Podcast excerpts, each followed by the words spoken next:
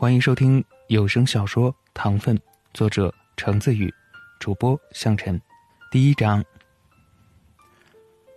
赵青灵有病，神经病。外人看他倒是没病的样子。正确的说，外人看赵青灵不但没病，还是个不可多得的高富帅。不可多得的意思，这位赵家少爷不仅完美符合高富帅三个原则，还从小。成绩优异，一路从重点高中念到了国外名牌大学的研究生。平时待人彬彬有礼、温和谦恭，看起来性格和家教好像非常不错的样子。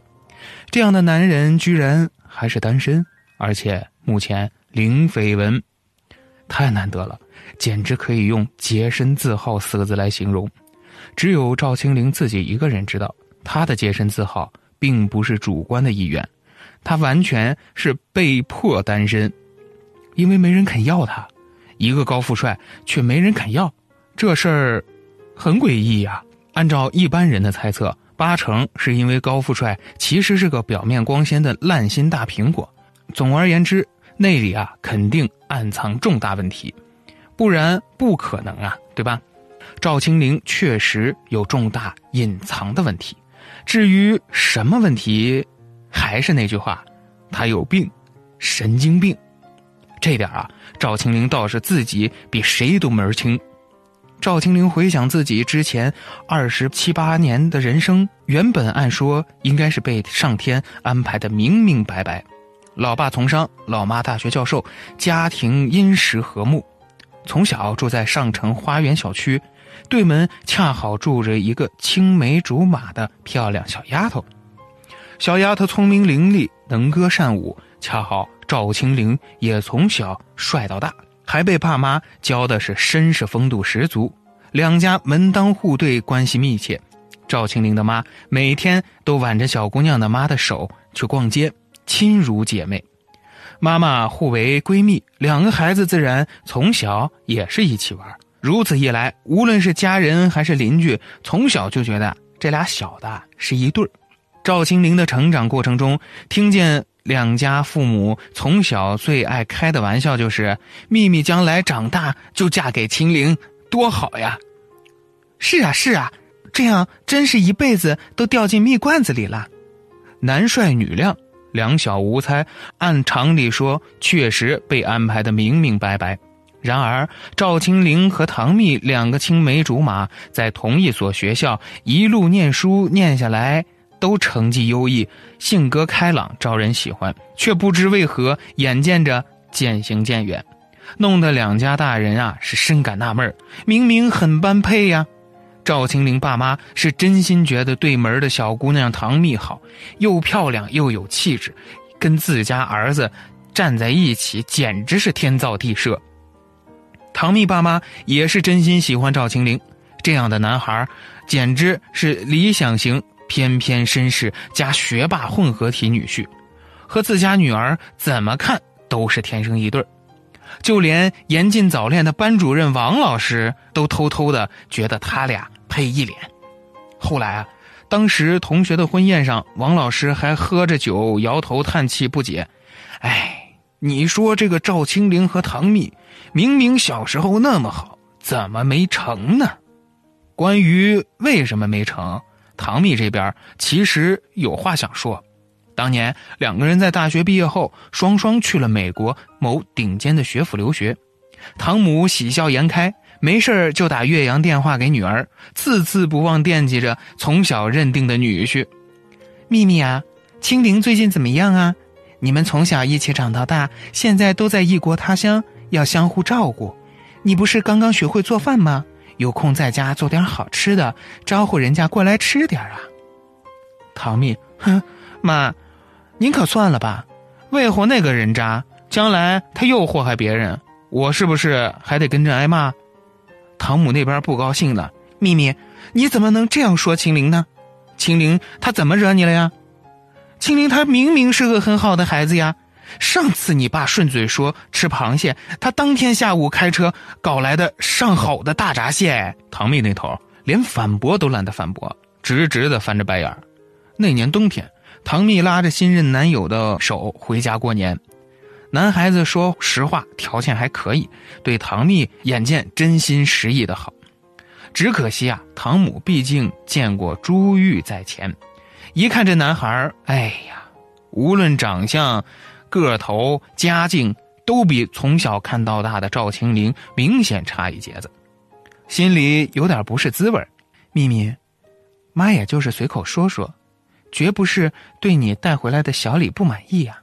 小李是挺好，可是他家离我们家也太远了，南北方文化差异又大，将来的生活习惯，就，唉，对门的清灵不是更好吗？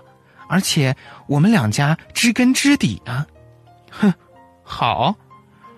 唐蜜在赵清灵这个问题上，早已经练成了世纪大白眼，可以上吉尼斯世界纪录的那种，弄得唐母万分不解。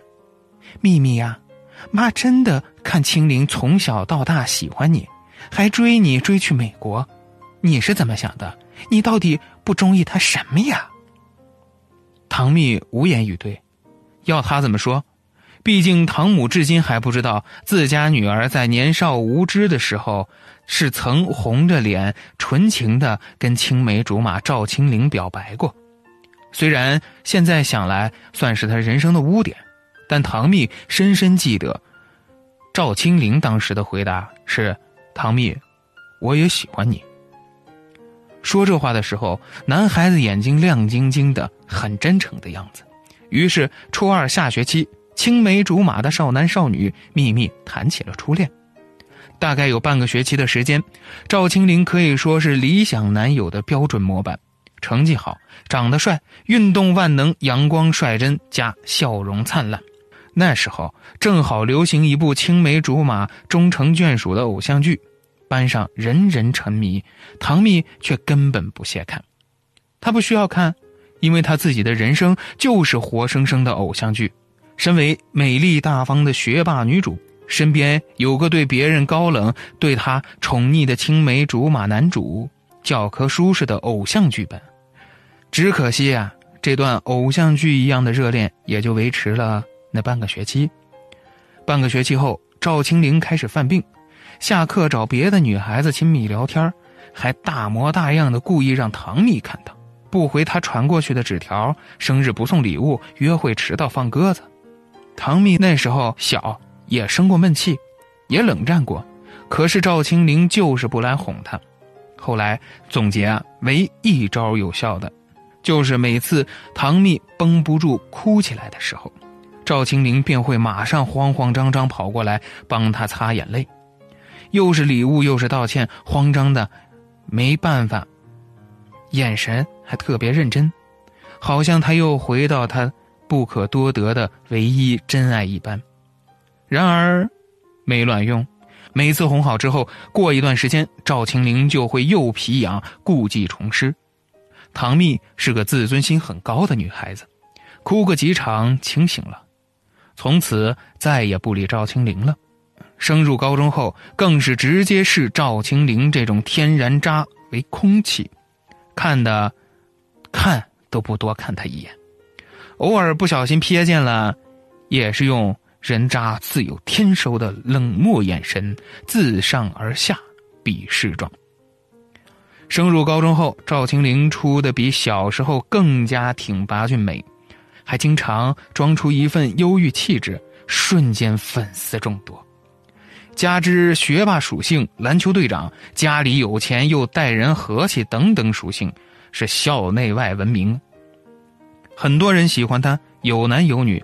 唐蜜虽然不想再跟这种货色扯上关系，但日常紧张学习之余，放松时偶尔也会找班上的小八卦打听一下，问问最近谁。又被赵给扎了。事实证明啊，赵青灵上了高中后是拓展了业务范围。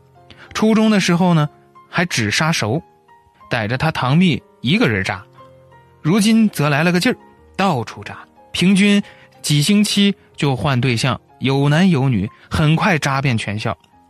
而唐蜜身为这种招蜂引蝶、货色的青梅竹马和念念不忘的前女友。经常被各种新人羡慕、嫉妒、恨，有些还故意跑过来示威。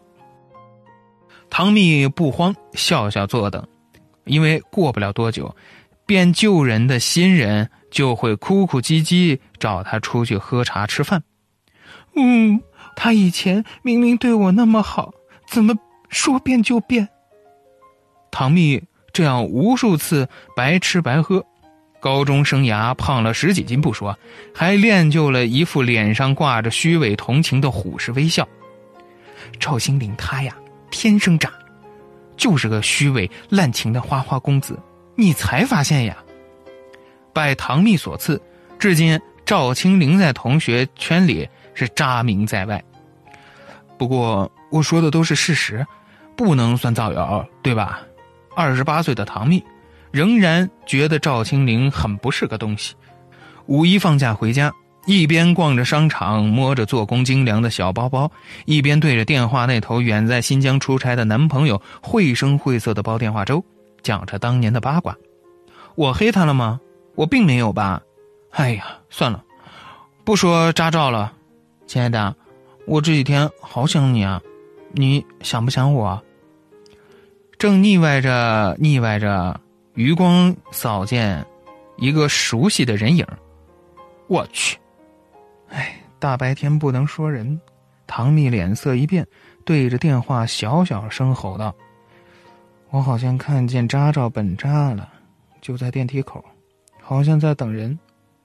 扎照也看见我了，只得换上强颜欢笑，跟站在电梯口回头率超高的大帅哥打了个招呼：‘呵呵，这么巧啊，在等人。’赵青灵，嗯，在等我男朋友。”虽然早知道从高中开始，这个滥情大王赵青灵就开始男女通吃，但是这把年纪了，唐蜜昨天还听赵青灵母亲大人跟自己妈妈哭诉，她婚姻大事没有着落呢。这边正主还在不走正道、正大光明的乱交男朋友，真的没问题。他来了，赵青灵说。大庭广众的赵青灵毫不避讳，直接就冲过去把那个人捞进怀里。车车宝贝，你看我遇见谁了？你从毕业后就没见过唐蜜了吧？好在这位男朋友倒是比赵青灵要脸的多，推了姓赵的一把，小声吼了他几句：“跟你说了多少遍，在外头别这么喊我。”才扶了扶黑框眼镜。有些拘谨的走向唐蜜面前，班长你好。唐蜜只在高中那三年当过班长，所以会叫他班长的，那肯定只有高中时期的同班同学。可是，他怎么不记得高中班上有这么个人？眼前赵青灵的男朋友其实还挺帅，除了黑框眼镜下面眼神稍微显得有点犀利外，整个人看着还挺挺拔拔，很有气质。然而，唐蜜是真心不记得见过这位帅哥，更不记得以前有这么个同学。等等，刚才赵青灵叫他彻彻，依稀有印象，班上确实有个某人是叫什么彻的。两个人走后好久，唐蜜还是没有想起来，一脸狐疑，又逛进一家新店，恍恍惚惚，忽然恍然大悟。一秒癫狂。哦，亲爱的，你还在吧？我没挂吧？哎，我我跟你说个大大大八卦，超级八卦，你知道吗？扎照她的新男朋友是谁吗？是程澈，以前也是我们班的。我都没认出来，他以前很不起眼的，土了吧唧的，没想到现在变得好帅啊！配赵青灵，真是浪费。说起这个程澈啊。高中时期就暗恋赵青灵了，全班都知道。哎，不不不，他们没谈过啊。赵青灵谈恋爱只找好看的，那时候哪能瞧上他呀？说到这儿，唐蜜愣了愣，想起高中时候程澈偷偷追着赵青灵的目光，一目了然的喜欢，涩然、悸动、自卑，带着一点点不切实际的希冀。可惜那时候他太不起眼了。只能作为朋友待在赵青灵身边，眼巴巴的看着那人嗡嗡嗡的飞来飞去，小蜜蜂一样的游戏花丛中。然后十年就这么过去了。十年后，程澈变帅了，也有气质了，可惜还是傻傻的吊在那一棵歪脖子树上。唐蜜想到这儿，不禁暗暗敬佩，也太能坚持了！一棵歪脖子树居然一吊吊十年，这程澈上辈子是吊死鬼投胎吗？十年后的程澈，貌似终于入得了扎照的眼了，也终于如愿所偿的成了扎照的男朋友，可喜可贺。只不过，跟赵青灵这种人在一起，难道会有好结果？唐蜜总觉得不太乐观，多半只能是希望越大，失望越大吧。